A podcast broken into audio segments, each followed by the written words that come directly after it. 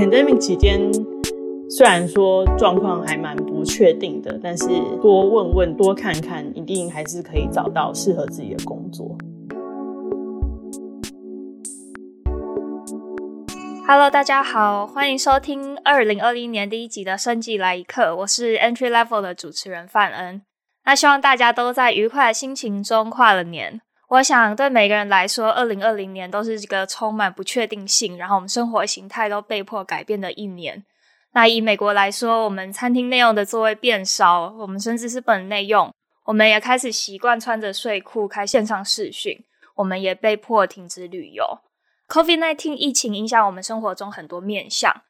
截至目前为止，就录音时间现在十二月五号，我们已经有几支疫苗，它在临床阶段表现也非常好。但是专家预估，要完全恢复到 pandemic 以前的生活，大约还需要等到夏天以后。那既然如此，我们今天就想要来聊聊这个 COVID-19 的疫情又如何影响了美国 Biotech 找工作的状况。那我们今天邀请到在二零二零年六月份在 Bay Area 刚找到 Biotech 工作的 Meredith，这也是他在业界的第一份工作。我们希望可以透过 Meredith 一窥在疫情期间找工作的状况。那我们欢迎 Meredith。嗨，各位听众朋友，大家好。Hello。Meredith 在台大生科大学部毕业以后，在 Harvard 拿到 Molecular and Cellular Biology 的 PhD。结束之后，到西岸 UCSF 担任博士后研究员。Meredith，我想先问看你从几月份就开始找工作？你在找工作的期间，有特别观察到工作机会的状况变多或变少吗？我当初是在二零二零年四月初的时候开始认真的在投履历的找工作，但其实如果是以看工作机会来说的话，我是有因为好奇跟有一点想要先开始熟悉业界的工作机会是哪一些类型的，所以我其实从二零一九年年底大概十二月左右就在开始看。我觉得其实整体来说，工作的数量蛮稳定，至少在湾区这边是没有受到疫情有太大的影响。嗯，那在工作机会以外，我可以想象说，在 pandemic 期间，他面试方法可能会蛮不一样的，因为以前可能就可以 onsite interview，但现在就不可以。你可以分享一下，说你有观察到有什么新形态的面试方法吗？嗯或者是你有什么特别的体验？你在面试上形态真的是变得跟先前非常不一样，因为目前 pandemic 的关系，所以大家会尽量希望减少 travel，然后减少跟陌生人接触。以前在找工作的时候，可能一开始就是会跟 hiring manager 讲个电话啊，大概半小时一小时。如果他们公司对你有兴趣的话，其实在那之后就约一个一天的面试。但是在 pandemic 期间，那个面试呃，当然就是改成全部都是用线上会议来进行，而且往往把这个面试拆成两三个半天。哦，可能一个半天就是让你给一个 drop talk，然后可能跟 hiring manager 跟未来几个会比较常合作的同事聊一聊，跟公司里面其他部门人或者是跟 HR 啊，面试部分就会放到另外一天。所以整个面试的流程，它可能就会拉成比较多天。对面试者来说，他可能负担也比较没有这么重，时间的安排可能也弹性一点。对，我觉得可以这样说。我那时候面试的状况就跟我刚刚描述的很像，是拆成了两个半天。那就我个人来说，我中间我就得到一些可以稍微休息一下，跟可以再去查更多的资料，然后准备下一个半天的面试的机会。嗯，这样蛮好的。那这样子，你在用 Zoom meeting 然后去面试的过程中，你有发现一些比较困难的地方吗？就像你可能想要多了解公司的一些面向，但是你发现在视讯的方法会比较困难，然后以及你要如何去化解这个困难？嗯，的确，在进行视讯面试的时候，一开始会觉得还蛮不习惯的。我想大家应该也可以想象，就是平常在面对面跟人谈话跟接触的时候，就可以观察到比较多，像肢体语言上，或是在一来一往讲话的时候，呃，整个对谈节奏是比较能够掌握的。但是在 Zoom meeting 这些环节算是比较缺失的。我想这可能就是一个需要慢慢去习惯的事情。如果有机会进行。复数场的 Zoom interview，至少可以开始互相比较这些不同的经验，稍微累积一点经验之后，就是还是可以找到问问题的方式，或者是知道要问什么问题才能得到这个答案。嗯、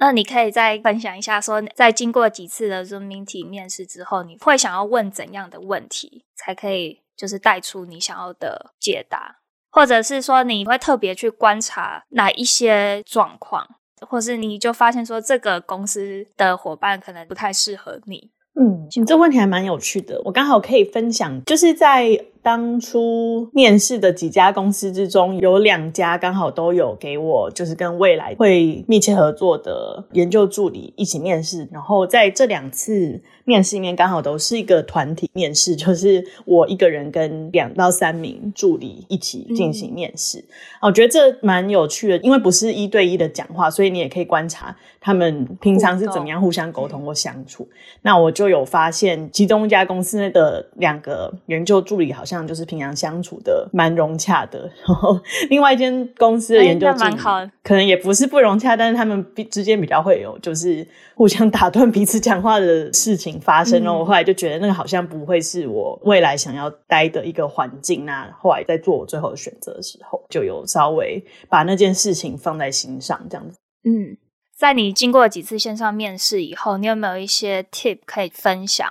然后，或者是有没有一些建议可以给，如果也想要在 pandemic 期间找工作的人？我觉得线上面试其实最大的差异就是你没有办法本人到那间公司去看到他的环境。那以往在你会被邀请到公司进行 onsite interview 的时候，他们一定会给你一个 lab tour，然后会让你看看公司附近的环境、公司内部实验室的环境等等。那我觉得，如果你有对于实验室的环境，如果有特别有什么想法或是好奇的地方的话，是可以特别提出来问的。那我想，可能很多最近要找工作的朋友的话，可能还是会面临到说，开始上工之后，疫情的状况应该还是蛮紧张的。所以，如果你会在意，就是那间公司的 COVID policy，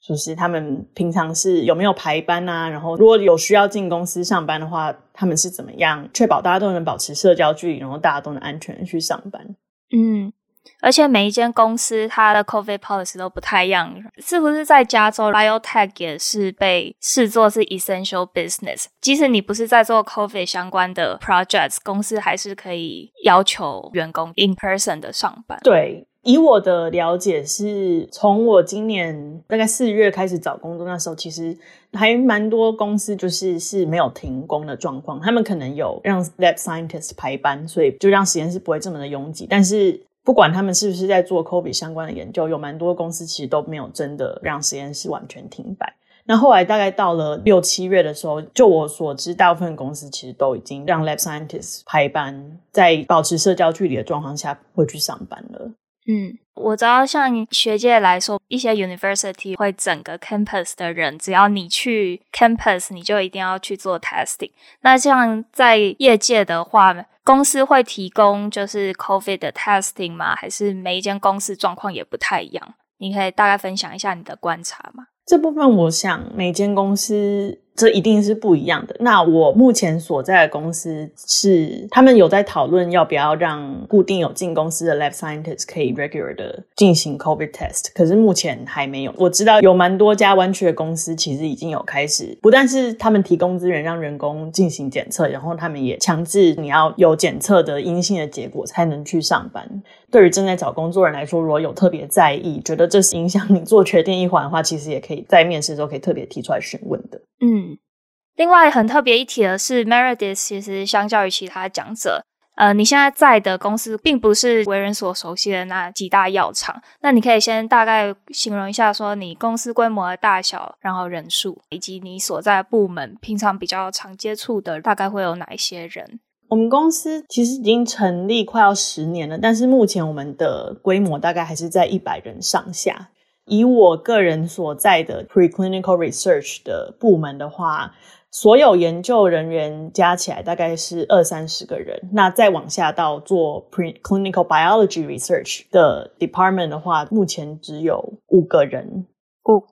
真的很矜持。对，我们公司还蛮有趣的，因为呃，虽然说人数不多，但是其实在算是 drug discovery 的每一个步骤，他们都希望能够在公司内部有人能够负责跟进行。所以，像我们从一开始的研究部分到后面要做 clinical trial，都是公司里面有 team 在负责。那当然，因为人力资源没有到那么多，所以并不是真的每一件事情都能自己做，有很多事情是要跟 CRO 合作才能做到的。但是他们的策略还是希望每一个步骤都有人能够从内部负责在管理的，而不是说有一些公司，我相信是进行到可能 clinical trial 后期就直接跟比较大的药厂合作，就没有自己做这样子。嗯，就是每一个步骤，你们公司都有人可以了解会发生什么事情，然后自己也都主导，就是每一个步骤发生。实际执行就是外包给 CRO。嗯，那你可以再分享一下，说为什么你当初会想要选择规模比较小的公司？你其实也才刚进入这个公司，那你觉得公司它的环境是会鼓励员工去提出自己的 idea 吗？即使说是比较新进的员工？嗯，先从我当初在找工作的时候，为什么会比较想要找小公司的工作开始聊起的话。其实那时候一开始在看工作机会的时候，当然也是有趣的职缺都有看看，然后或甚至都有偷偷看。在找工作的期间，就发现好像小公司在他们的 job post 上常常会强调说，因为我们现在还是正在成长中，或是因为我们的 team 比较小，所以会希望。找来的人能够很弹性，然后 open to learn new things 等等的。那时候就越看越觉得，这好像对我来说会是一个蛮适合我目前 career stage 的挑战，因为是我第一份从学界换到业界的工作，所以我希望能够尽量多学，学到在制药上面不同阶段啊，或者是在制药过程中不同面向的经验。所以后来越看越就越觉得，好像小公司比较有机会能够提供这样子的经验。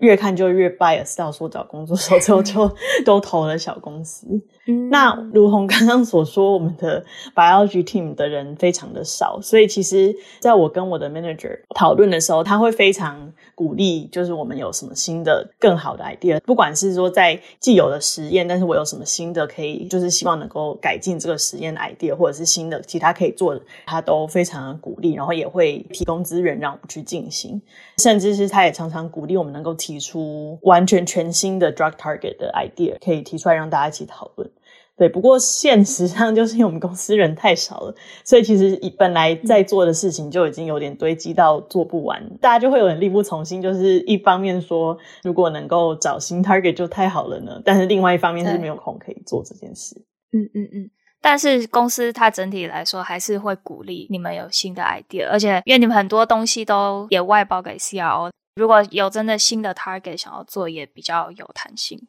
对，就是我们公司蛮多事情会让 CRO 做，所以其实有时候如果需要一些技术，或者是需要一些公司里面没有的仪器的话，我们也很愿意就是找 CRO 来帮我们进行一些实验。其实这方面就有点回到当初那些小公司在 job post 上面说的，他们可能会是一个步调比较快，然后比较多变的环境。嗯、对，那这部分是我真的开始工作之后有体会到说，嗯，原来当初他们在 job post 上面写的就是这个意思。嗯。那像你们公司是在 Bay Area 地区，你觉得他们有染到一些戏骨文化的部分吗？嗯，我个人是觉得应该算是有，不过因为我也没有在其他 area 的生技公司待过，所以如果这已经成为一个全美或全球普遍的 现象的话，那就是我也很希望能够听听在其他公司工作人的 feedback。不过我们公司就是。不是每天，但是每周一天会有免费的午餐呐、啊。因为现在是 COVID 期间，所以比较没有那种 team building 的活动。但是我听同事说，在 pandemic 以前是会有还蛮多资源，然后跟蛮多活动，是让大家出去玩这样子。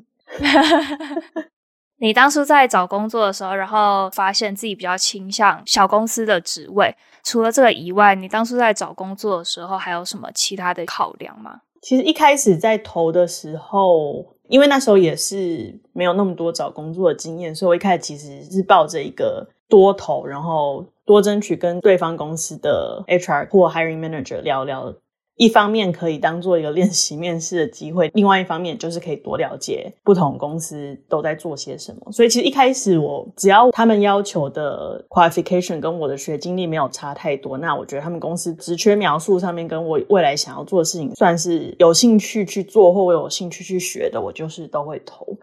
然后后来跟几家公司有稍微面试过之后，就发现我自己夸赞自己这样子的心态其实还不错。因为有时候有些小公司他在 post 出职缺之后，他们需要的人可能会稍微不一样，因为人比较少，所以他们有时候内部会小规模的重整，然后就造成他们要找的人跟本来他们要找的人变不一样。他们可能不会第一时间去更新他们的 job post，可是你跟他们面试的时候，他们会讲到，或者是你会问到的问题。所以我就发现，其实看 job post 的时候，可以稍微把标准放低一点点，等到争取到跟公司内部的人面试的机会之后，再多多问细节，然后多了解这样子。嗯嗯嗯。然后你除此之外，就是你当初有选择东岸或是选择西岸的工作吗？还是你当初就是蛮执着于西岸的？嗯，因为我我在找工作那时候的状态，算是在东岸跟西岸的学术界都已经各待过了四五年的时间。但是业界的话，就是两边都算是有认识的人跟 connection，但是没有亲自下海去体验过，所以 那时候的心情是。既然我人已经搬到湾区了，就是先找湾区的工作，然后体验一下这边的职场文化跟环境。嗯、那做的这份工作之后，再看喜不喜欢，跟之后下一份工作的机会在哪里，就是再考虑东岸或西岸这样子。简短回答，反正刚刚的问题，我是只有投西岸的工作。嗯，不然还要再搬回东岸，也真的是一件浩大的工程。对，当初的确也是有考量到，在 pandemic 期间搬家，可能又是一个更浩大的工程。哦 其实也有一些朋友介绍东岸的工作给我，不过那些我就没有那么的认真的去考虑。嗯，你对于现在要找第一份工作的人，你还有什么其他的建议吗？嗯，就我后来觉得这可能跟 pandemic 没什么关系。我只是觉得，像我在找第一份工作的时候，因为我就是很想要得到工作机会，所以我其实一开始有点掉入一个陷阱，就是我会想要把自己包装成对方想要的样子。就会我会去看 job post，然后就是会想要把自己包装成我就是你的 perfect match 这样子的感觉啊。可是后来面试了几个公司之后，我发现其实这样子是不好的，因为就是你现在可以假装成就是他们要的样子，假装自己。对。但是如果跟你的 skill set 其实没有到那么的像，你只是讲的好像他们需要你都很会或很愿意学的话，其实未来可能做这个工作也不会开心。嗯，因为就是其实不是他们挑你，你也要挑他们。所以不是只是要把你自己包装成你觉得是最符合他们 job process 或 job description 上面写的样子，而是呃，就是还是要勇敢的讲出自己对这份工作的期待，还有你在找的东西，然后让两方来看说你们会不会 match，因为他们要什么或他们的环境能够提供什么，其实只有他们知道。你是博班一开始就知道你想要进业界嘛？或者是博士后的阶段你才发现说自己可能对业界更有兴趣？应该是差不多在博二结束考完资格考之后，就算是蛮确定未来想要去业界，那偏向是药厂或者是有跟制药相关研究的公司。那时候会突然有这样子一个想法，其实是因为我博士班做的 project 跟 therapeutic development 有还蛮高的相关性，所以那时候在资格考的时候需要就是去认真的思考你的 project 啊什么的，我就 在经过这样子的过程之后，就有发现说，我觉得对这一块我是真的还蛮有兴趣的。对制药有兴趣的话，其实最后进入药厂会让你更接近制药的过程，而且可能比较有机会看到一些。在学术界比较 没有机会看到的步骤，那时候就算是有下定决心，对吧？那另外一个，在我准备资格考的时候了解到的事情，是我个人蛮不喜欢写 grant 的，所以 那时候就觉得说，嗯，这算是在学术界生存非常必要的一个技能，基本上是你的 daily life。嗯如果说我并不是特别的享受 写 grant 这个过程的话，我可能就不需要执着于待在学术界。再加上当初接触了 project，其实我也觉得那时候做的蛮开心的。开始觉得说进入业界，尤其是进入药厂，可能对我来说会是一个适合我的兴趣跟个性的地方。因为这个契机，就开始主动去了解，越了解就越觉得好像不错，嗯、就越想要尝试这样子。嗯。那你可以分享一下，说你主动了解的方法有哪些吗？那当初我在博士班的时候，就是我的实验室刚好是在一个叫 Broad Institute 的机构里面，里面很多 PI 都是 Harvard 跟 MIT 的教授，但是其实也有一些跟 Drug Development 还有 Therapeutic Development 相关的平台。那 Broad 其实也很有名，就是有跟 Sequencing 有关的平台，那部分是我比较没有在研究上接触到的。嗯。不过因为有跟 Therapeutic Development 相关的平台，所以其实很多。在里面工作，scientist 跟研究助理都是曾经有过业界经验的人。那那时候对我来说最方便的管道就是多跟他们聊天，然后多听他们之前不管是在大公司或小公司工作的经历，慢慢知道他们的经验之后，有时候如果我真的对一些工作有兴趣，或对一些人的经历有兴趣，我也就也可以开始请他们介绍他们知道的目前在业界上班的朋友，嗯、或者是请他们分享朋友的经历啊等等的。对，这算是一个起点。虽然后来我还是去做了博士后研究，我没有真的就直接进入业界。不过在快要毕业的时候，也是有开始比较关注学校办的 career fair 或是 job fair 之类的活动。如果有公司来进行 seminar 来招募人才的话，我就是会尽量去听那些 seminar 这样子。嗯，就让自己提早了解业界资讯。那你有提到说，为什么你博士毕业之后，你没有选择直接进业界，而是先去找了博士后？我那时候也是各种机会都有看，但当初可能我有掉入一个很多在学术界人都会有的 imposter syndrome 的陷阱，所以有时候看着那些业界的缺，我就会觉得我好像还需要学习更多，才能够让我成为有竞争力的 candidate。越看就越想要学更多东西，因为博士后研究员还是一个就是权益的身份，好像我就是可以更有时间，可以累积更多的经验啊，然后可以比较没有压力等等的。搬到西岸之后，其实认识一些在博士班毕业之后就直接进去公司的人。那有点觉得当初可能真的对自己有点不够有自信心。不过还好，很幸运的在我博士后研究的期间，其实也累积了蛮多我觉得蛮宝贵的经验。所以后来也没有真的觉得这是一个令我后悔的决定，这样子。嗯，所以如果再重新做选择一次，你未必会去投博士后。我可能会试着投更多的业界的缺。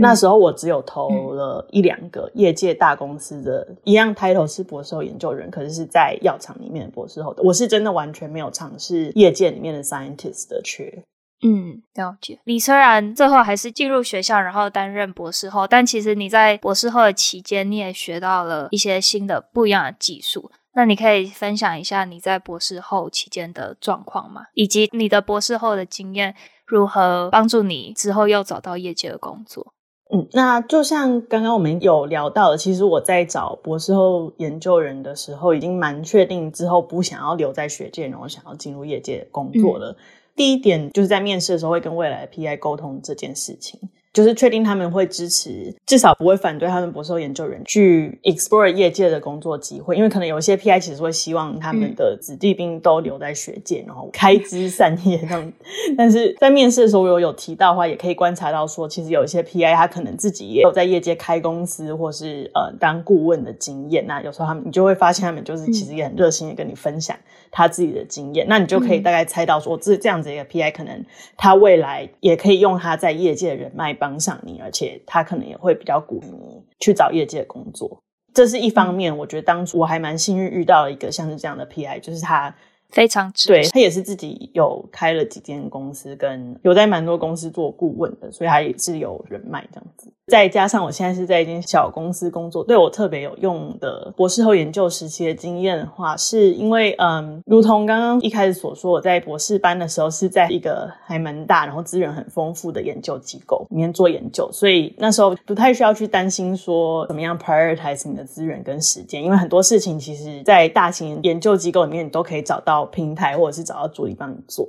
可是后来到博士后的时候，我刚好加入的是一间比较小的实验室，但资源还是相对非常的充足。可是不像以前是有很多事情都可以找到人帮你做，那就是比较需要思考怎么样运用个人有限的时间跟资源。那后来发现进了小公司之后，之前学到的怎么样 prioritize 有限资源的经验，其实还蛮有用的。嗯。当然，每间实验室都不太一样，不是说能够完全 generalize。不过，我觉得在大实验室跟小实验室可以观察到的东西，呃，的确不太一样。所以，如果就是有机会的话，选择不同大小实验室去 explore，的确是还蛮有帮助的。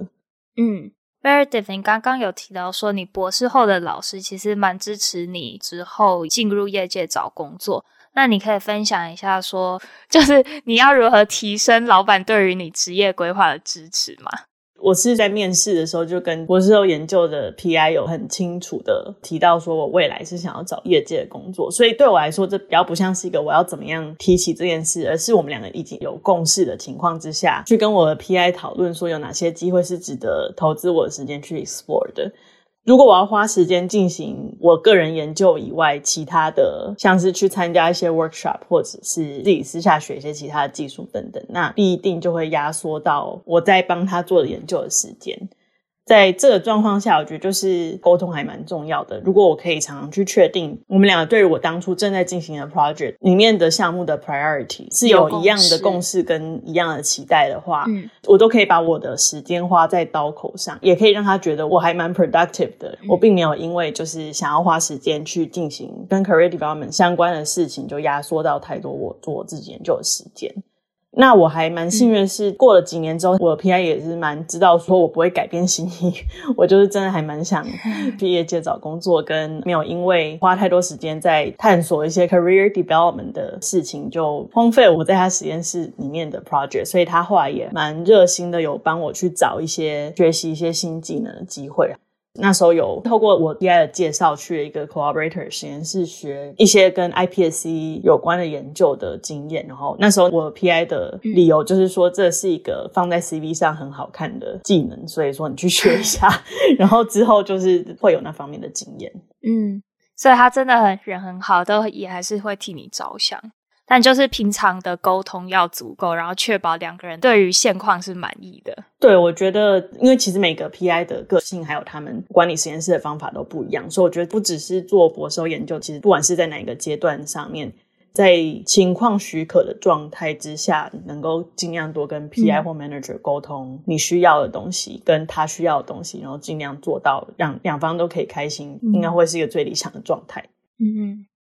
像你现在就是已经工作六个月了，那你对接下来五年的自己有什么期许吗？我觉得六个月其实的确是差不多，比较熟悉公司的环境了。那我有开始体验到说，在面试的时候，我现在 manager 有跟我说，他们公司就真的是有在进行 drug development 的各个环节，然后也公司的文化也还蛮 transparent。如果你有兴趣的话，也会很鼓励你去跟其他部门人跟他们讨论，他们都在做些什么啊，等等的。啊，这部分当然，因为现在是 COVID pandemic 期间，我并没有那么多机会真的碰到其他的同事。不过，希望在疫情稍微减缓或者是结束之后，我可以真的运用这个比较容易跟不同人相处到的的机会，去了解到 drug development 的各个环节，然后也希望能够在累积了足够相关的经验之后，就是未来就可以更能够。提出或者是主导 new drug target discovery 跟 development 的新的 project 这样子。嗯，节目的最后，你有什么话想要给同学鼓励的吗？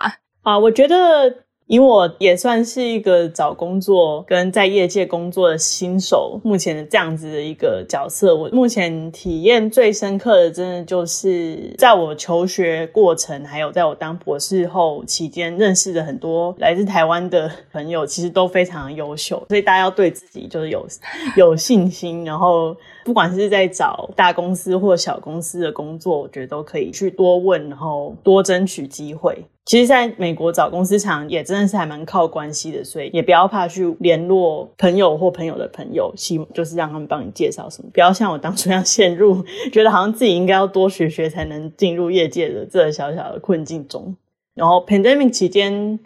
虽然说状况还蛮不确定的，但是多问问、多看看，一定还是可以找到适合自己的工作。嗯。那我们今天真的很谢谢 Meredith 来和我们分享在 pandemic 期间找到在美 biotech 工作的第一手经验分享，谢谢 Meredith，也谢谢 BTVA Podcast 的制作团队给我这个经验来让我跟大家分享。下一集是由 Margaret 访问药厂担任 Health Economics and Outcome Research Associate Director 的 Rosa，然后也请大家和我一起期待精彩的下一集。生技来一课是由 BTBA 制作，希望透过在美台湾生技人的分享，为已经在台湾生技产业或是有兴趣来美国生技产业的大家带来第一手的经验分享。也希望可以透过这样的分享，可以提升彼此间的交流机会。那我们的 Podcast 在每个月的一号和十五号都会更新，也请大家持续收听我们的节目。那我们下次再见，拜拜。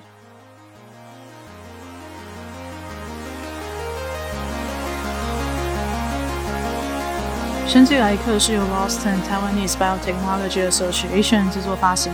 驻波士顿台北经济文化办事处赞助。我们的制作人有范恩、Joe、Erica、Margaret、Richard。还有 Yvonne。本期的后制人员则包括 Joe 还有刘继秀，宣传则是菲比蔡汉婷。谢谢您今天的收听，我们下次再见，拜拜。